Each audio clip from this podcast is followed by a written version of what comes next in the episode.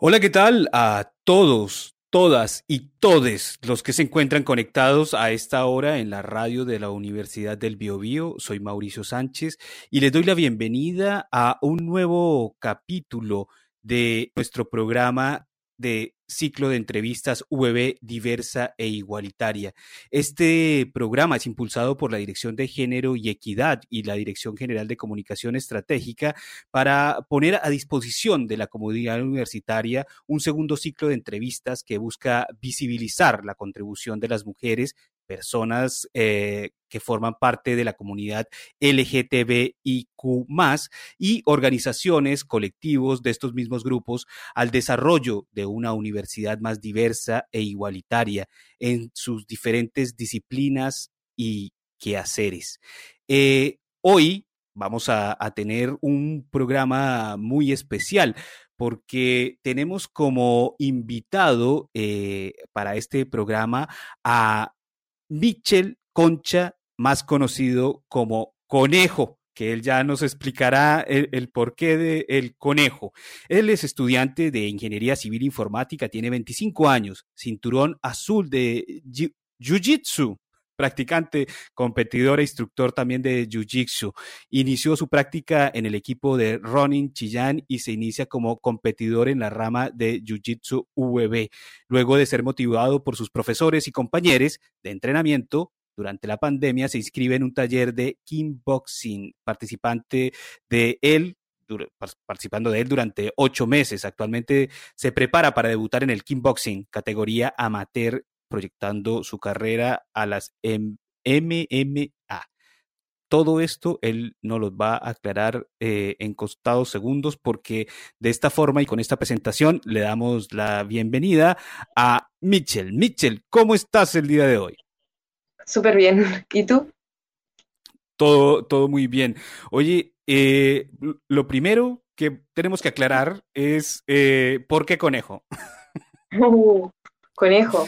Eh, yo a los 18 me fui de la casa a vivir a Santiago, probando suerte, entre que no sabía bien qué estudiar y dadas las casualidades de la vida, terminé eh, encontrándome con, un, con una persona que había llegado a Santiago de la misma manera que yo, así como buscando un nuevo rumbo, yéndose de la ciudad de donde él venía, que era de Los Vilos, y yo venía de Chillán. Entonces él teniendo algo así como 10 años de diferencia conmigo, me vio y me acogió en su casa, entonces me enseñó el oficio de, la cocina. Y además, un día estábamos trabajando y me miró y me dijo, ¿eres un conejo? Y yo le dije, sí. Y él me dijo, oh, entonces te voy a decir conejo. Y ahí fue muy genial para mí porque eh, me había cambiado de ciudad, entonces la gente comenzó a llamarme como conejo y ahí también eh, inicia eh, algo así como mi nuevo nombre, mi nueva identidad también. Ah, excelente. Entonces también hay una, una relación con, con, el, ese nuevo conejo que había empezado a surgir. Oye, eh, Mitchell, ¿cómo empezaste con el tema del jiu-jitsu? Porque obviamente esto no es un deporte muy, muy común me gustaría que, que me hablara sobre esos inicios y, y, de qué forma eh, se complementa con la ingeniería civil informática. O sea, me imagino que los videojuegos deben, deben servir de algo. Claro, eh, la verdad es que el Jiu-Jitsu a mí me interesó antes que la ingeniería como tal, antes que la informática como tal. Me interesó porque yo leía filosofía en la enseñanza media, me iba más por el lado de las humanidades. Entonces, eh, leía una filósofa argentina que se llama Leonor Silvestri y ella hablaba sobre mm, el cuerpo como territorio y como campo de batalla, ya bien de la filosofía de Baruch Espinosa, de las potencias, eh, de las potencialidades que tenemos y de también la, búsqueda, más que la búsqueda como la, la batalla, ¿cierto?, está por nuestra alegría, y también del lugar político que tenemos en el mundo. Como en ese tiempo me identificaba más como una mujer y estaba recién eh, abriendo camino a las nuevas posibilidades en las que yo podía explorar mi identidad y mi sexualidad. Entonces, en ese contexto es que yo leyendo sobre mm, Leonor, eh, me entero de que ella hace artes marciales y como la perspectiva filosófica que ella tenía de las artes marciales y de cierta forma lo hice una comparación y me vi representado un poco en ese tiempo yo trotaba y hacía mucho el acto de pensar mientras trotaba, pensar en el mundo, pensar en mi vida, pensar en general. Y, practiqué taekwondo, pero luego eh, me encontré con el jiu-jitsu gracias a esta muchacha, que, por la cual yo eh, busqué la disciplina y la encontré. Fue muy, no, no como la gente piensa a veces como, no, a mí me gustaba agarrarme a comos en la calle o, todo ese tipo de cosas. No, la verdad, aquí solamente mi interés ñoño fue el que, el que me llevó a la disciplina y también, eh, por supuesto, el feeling que tenía con, el deporte como tal. Así que así fue como me interesé por el jiu-jitsu. Me encontré con el jiu-jitsu caminando por la calle simplemente con un afiche y, y me inicié mi práctica algo así como en el año 2018, no, antes, 2016 o algo así, pero muy, muy de hobby, solo por un interés filosófico, no un interés competitivo. Pero eh, es, bien interesante lo que dices porque también todas estas artes marciales eh, tienen algo que ver con la búsqueda del ser, ¿no? La búsqueda de, lo que es uno en, dentro del, ser mismo, ¿no? Así es, eh, algo así como más de más lo, tradicional japonés, quizás, por la filosofía de Japón, eh, en donde se vincula más como con, la cosmología, me imagino, no, recuerdo bien la palabra técnica para hablar sobre el imaginario que tiene una sociedad respecto de, su filosofía, pero claro, desde Japón lo tradicional sería más eh, de la marcialidad y las energías y todo eso. A mí, más que el tema tradicional, era un tema netamente filosófico filosófico. Bien de, la, filosofía del hacer, la, la, filosofía del pensar y del hacer. Por eso también eh, algo así como cuerpo y mente, como en Grecia, ya, eh, desde esa visión es que yo me involucré en el, en, en el Jiu-Jitsu, porque encontré que era un banco metafórico para aprender sobre el ser y sobre mi vida y desarrollarme como persona también. ¿Y ahí te vinculaste al equipo de Jiu-Jitsu de la UEB? No, en ese momento me integré a Ronin, del cual se desprendió el equipo de Jiu-Jitsu de la UEB. Pero mi primer encuentro fue en el 2016-17, muy esporádico, tuve una lesión, me retiré un, tiempo, me moví de allá, me alejé y luego entrando a la universidad es donde me reencuentro con el Jiu-Jitsu, porque me invitaron a, entrenar nuevamente otro estudiante de la universidad, mi profesor Carlos Aldea en ese, en ese momento, de la pedagogía en educación física. Entonces ahí él me invita nuevamente, me motiva, él, su pareja en ese tiempo también me motivó eh, porque les, motivaba mucho la competencia y ahí yo piqué el bichito de competir y entrenar así como de forma rigurosa y, y comenzar a preocuparme de mi, preparación física, de mi preparación, eh, o sea, de, mi alimentación y a verlo ya más integral como un deportista. Claro, ya verlo de forma profesional, de alguna forma. Oye, ¿y en qué momento eh, te pegas el brinco al kickboxing? ¿Y qué diferencias hay entre el jiu-jitsu y el kickboxing?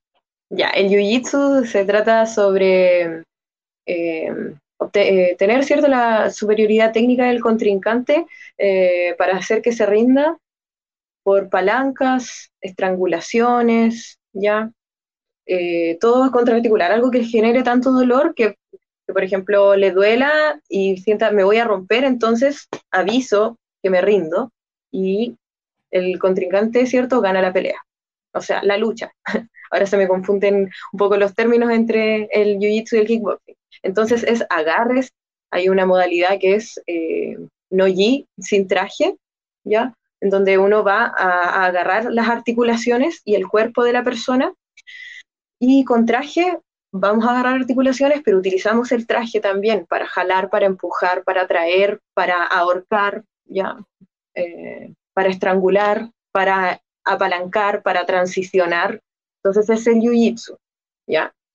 Eh, se puede ganar por puntaje, donde ciertas posiciones te entregan un puntaje determinado, tú lo sumas y si tienes más puntaje que tu contrincante, ganaste. O bien también por sometimiento, que sería una llave, una palanca, una estrangulación. Y ese es el jiu-jitsu. El kickboxing se trata de golpes, de puños y patadas. Entonces ya no es a desarmar personas, que es el jiu-jitsu, ¿cierto? Desarmar una persona o, estrangular una persona. Es eh, golpear, ya, y generar daño. Esto es más avanzado, o sea, e, en, peligrosidad, en el rango de peligrosidad es más avanzado el kickboxing. Mm, no sé si más avanzado, sino que diferente en relación a las variables que tenemos. Es como, imagínate que eres tú un bonito de pelea, ¿cierto? Un avatar de pelea, entonces tienes como ciertos movimientos porque eh, que pueden tener ciertos riesgos. Quizá eh, acá están los golpes, está la peligrosidad del knockout, por ejemplo, de que son golpes a la cabeza y generan un daño que es igual a, acumulativo, pero los riesgos son distintos. Acá está el knockout, pero en el, en el jiu-jitsu me pueden sacar un brazo, por ejemplo, me puedo fracturar también, eh, me puedo esguinzar, me puedo luxar, ¿ya? Entonces son la naturaleza de los deportes entrega también una variedad diferente de daños que podemos recibir. Ya, excelente. Eh, Michel, eh, tú dices que vas a entrar a una categoría amateur del MMA. ¿Qué significa eso? Mm, no, en el kickboxing yo quiero tener mi debut. Ya, estoy preparándome para poder debutar. Pero mi proyección es eh, desarrollarme en ambas disciplinas de forma competitiva para poder eh, migrar en algún momento que tenga, en el cual yo ya tenga experiencia en el ring y mucha más experiencia en mi lucha, ¿ya? Para poder eh, entrar a la modalidad de las artes marciales mixtas. Me interesan bastante porque también tengo una motivación que es la autodefensa, ¿ya? Fue un interés filosófico, pero está enmarcado en la autodefensa todo esto tiene que ver como con, con mi posición en el mundo, ¿ya? Por ejemplo, yo, persona transgénero, o yo en algún momento cuando me pensé mujer, cuáles son mis riesgos, eh, qué pasa con mi vida, cómo puedo sentirme más seguro y ese tipo de cosas. Bueno, entremos, eh, entremos entonces ya eh, en ese aspecto, Mitchell. Como persona que forma parte de la comunidad LGTBIQ, deportista, estudiante de la UBB, ¿cómo se estructuran las experiencias desde estas distintas posiciones en tu vida? ¿Cómo se vive tanto a nivel personal como externo, en la universidad, en los espacios deportivos o de competición y lugares de entrenamiento? Eh, encontrarse en esa posición. ¿Cómo, cómo, cómo has tenido que vivir ese, esa situación? En primera instancia, cuando me enfrenté por primera vez al, al tenía miedo, la verdad, sentía miedo, sentía... Eh, el miedo me llevó allí, la verdad, el miedo, la inseguridad, el riesgo, el peligro. Y a eso me enfrenté, a estar solo entre varones. No habían otras chicas en ese tiempo. Eh, yo también me identificaba como una mujer y, y muy, muy desde mi posición de yo voy a buscar esto, y no me interesa lo que digan ellos, eh, no me interesa lo que hablen, no me interesa lo que hagan, yo solo iba y tenía que, y, e iba a hacer lo que quería hacer, era aprender y practicar. Eso fue como yo me inicié. Luego, durante el tiempo, cuando empecé a, a, a entrar en mi transición, todo se fue complejizando porque mi cuerpo, mi relación con mi cuerpo también fue cambiando y eso afectó en mi seguridad, por ejemplo en mi seguridad. Todos mis movimientos se veían igual eh, afectados o intervenidos por la inseguridad que yo representaba. Y fue algo con los años, eh, eh, o sea, fue algo que con los años o durante el tiempo fui mutando y viviendo de forma diferente. Pero fue complejo, quizás no tanto para la gente con la que se vinculaba conmigo, era más algo interno mío, ¿ya? Pero recibí mucho respeto de parte de mi profesor Fernando, de Ronin, también mucho respeto de parte de mi profesor Carlos en VB. Eh, siempre se me, se me consideró y se me respetó eh, en el momento en el que comencé a decidir cambiar de nombre, ¿cierto? Eh, exigir otros pronombres, que se me hablara en masculino. Y en lo demás, en el ámbito deportivo, tenía siempre miedo, no sabía si quedarme en la categoría femenina, en la masculina, porque eh, quería como, no sabía cuántas hormonas quería en mi cuerpo, no sabía si quería hormonas o no, y eso influía, y el doping y la ética, entonces eh, había, había como un tema bastante que lo viví yo, no sé, yo creo que es de personas transgéneros en donde tenemos esta complicidad. No creo que una persona que quiere usar drogas eh, anabólicos o esteroides se haga ese tipo de preguntas. Claro. Ya esa persona lo hace para rendir. Uno se hace este tipo de preguntas en relación a quién soy, qué quiero vivir, cómo me siento, cuál es mi lugar en el mundo. Eso, eso es. Oye, ¿y, y, y, tus compañeros en ese momento, o sea, cómo, cómo eh, afrontaban este, este cambio que tú estabas experimentando? O sea, ¿cómo, ¿cómo viste ellos que se relacionaron contigo? Me imagino que no debe ser fácil para las personas, para algunas personas, pero en el fondo también eh, la sociedad ha ido cambiando día tras día y yo creo que desde hace un tiempo para acá hemos eh, tratado de, de, que la sociedad sea un poco más abierta y, y seguramente recibiste apoyo, pero también momentos difíciles. Sí, sí son los momentos difíciles los que a uno, o por ejemplo a mí, me hacen pisar el tatami todos los días, ¿ya? Son esos momentos los que a mí me dicen como, quédate ahí, vuelve, insiste, insiste, vuelve, practica, estudia, entrena. Esos son los momentos. Y tienen que ver con cuando, no sé, he recibido acoso, ya distintos tipos de acoso, o cuando también eh, viajé al extranjero y me ocurrieron algunas situaciones incómodas, ya situaciones como de, diversas violencias son las que a mí me llevan a, estar ahí. Entonces, eh, imposible no vincularlo a veces como con episodios eh, desagradables, sin embargo, creo que hay mucho, mucho, mucho de lo positivo dentro de ello aunque a mí me cueste a veces ver las cosas positivas, eh, sí hay mucho, muchas cosas positivas dentro de ello. La confianza que uno desarrolla, ¿cierto? Cómo te vas construyendo porque eh, eres tú el que se mueve, eres tú el que practica, eres tú el que genera el, el momento.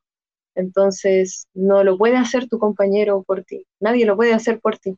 Solo eres tú contra ti mismo.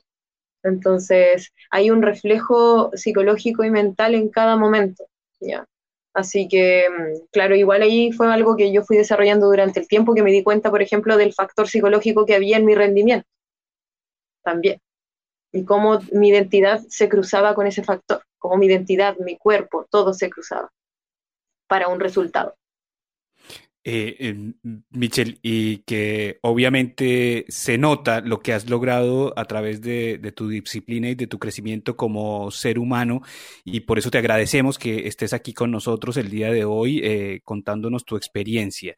¿De qué manera consideras tú que visibilizar esta, eh, esta, esta experiencia contribuye a generar espacios más diversos e igualitarios dentro de la Universidad del Biobío?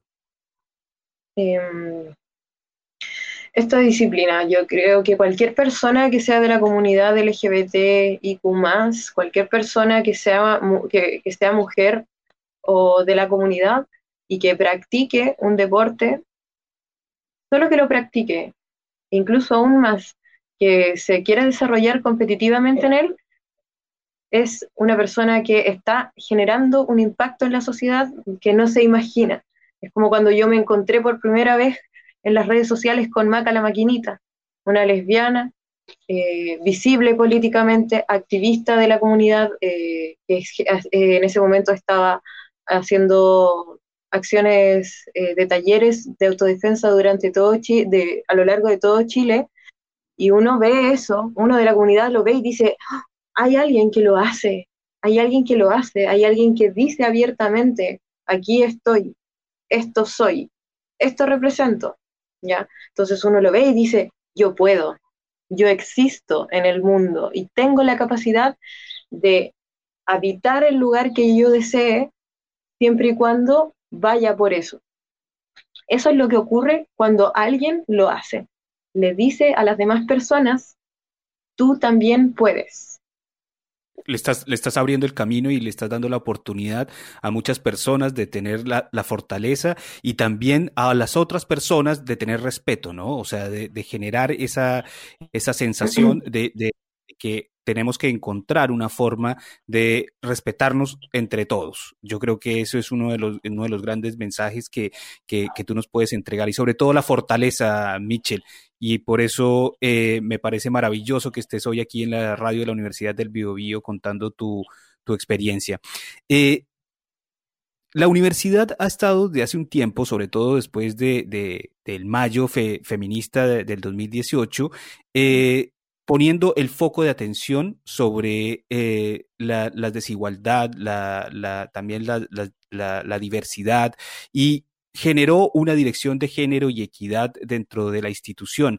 Aparte de eso, eh, también eh, se acaba de promulgar también una ley de, acoso dentro de las entidades de, de, la universidad, donde ya le da dientes un poco a, la situación del acoso, ¿no? Y lo, y lo, vuelve un poco más, más preciso.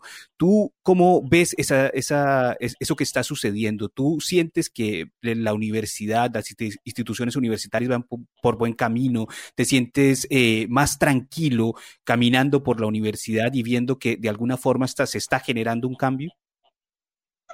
Sí, eh, la dirección de género eh, en particular.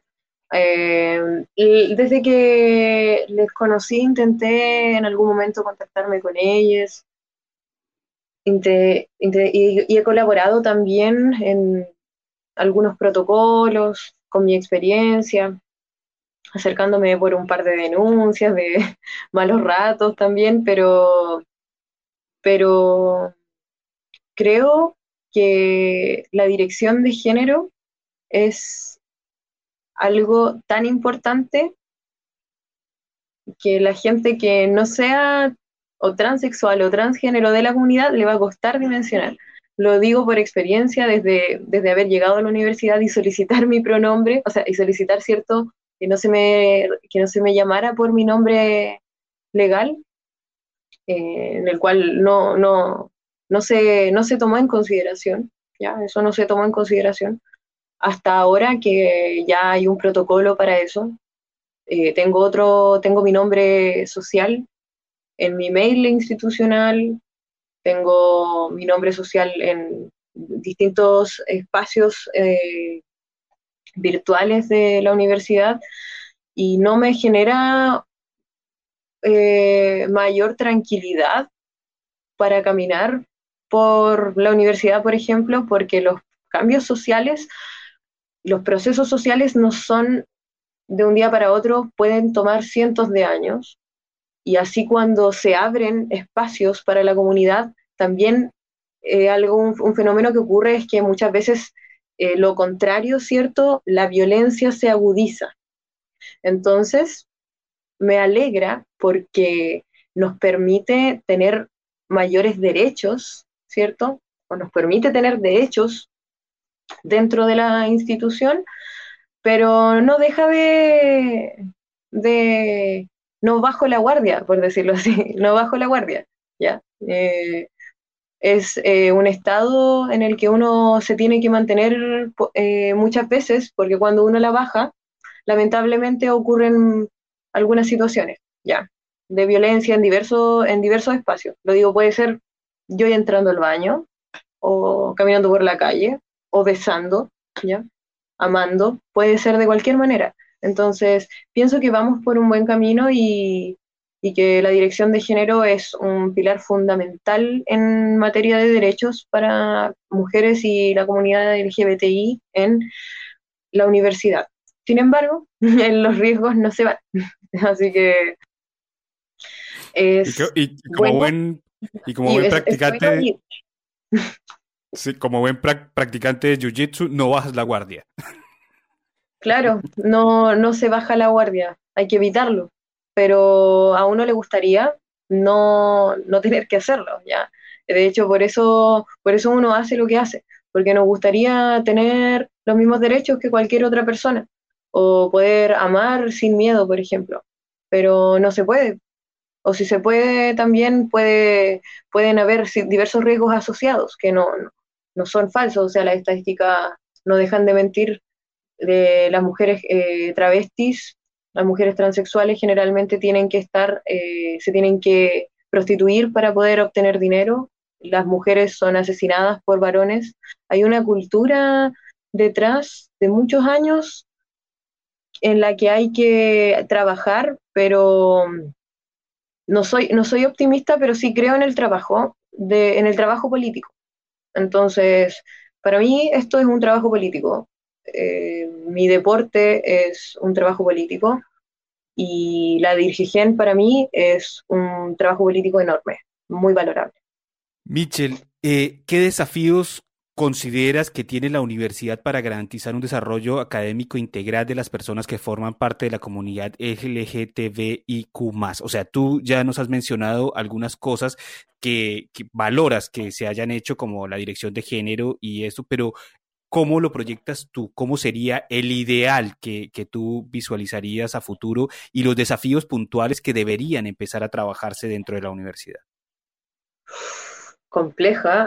Aquí me voy en, en una materia crítica, pero mm, en primer lugar yo creo que el sistema educacional universitario chileno, no solo el universitario, sino que el sistema educacional en general, tiene un problema en Chile, un problema grande, ya no, no, no creo que la forma en la que se estructure busque la educación, sino que eh, está más que nada ajustado a un sistema económico que requiere de cierta, de cierta forma que en la, en la etapa ¿cierto?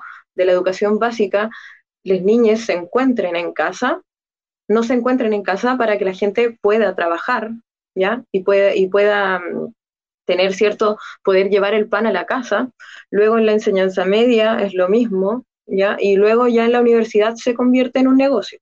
Entonces, eh, para mí el desafío es más grande, eh, mucho más grande, tiene que ver con un modelo económico que impacta en la sociedad y que no permite que las personas se desarrollen de forma adecuada. ¿ya? Existe, por ejemplo, la depresión en la universidad, ¿ya? las crisis de pánico, las crisis de angustia, a raíz de tener que sostener un ritmo universitario eh, al cual la mayor cantidad de personas no, se puede sostener, que también genera una, brecha educacional a raíz de una brecha económica y ahora se, se, hizo mucho más, se agudizó mucho más a raíz de la pandemia porque existe además una brecha digital. Entonces, el desafío es tremendo, ya, es tremendo. Creo que comenzar por el punto de la salud de tanto estudiantes como docentes, funcionarios en general, y, además por no solo la salud, sino que la dignidad de las personas, de quienes trabajan también, quienes trabajan a honorarios, ¿ya? quienes no tienen contrato, todo eso es importante para que esto mejore. Si no hay un cambio estructural, va a ser muy difícil, muy difícil. Sin embargo, como dije, no soy optimista, pero creo mucho en el trabajo político. Por eso, por eso me, vinculo a él cotidianamente y elijo lo que elijo, porque creo en que, aunque sea muy difícil y aunque no se logre, creo en transformar el mundo. Lo creo. Mitchell Concha, más conocido como Conejo.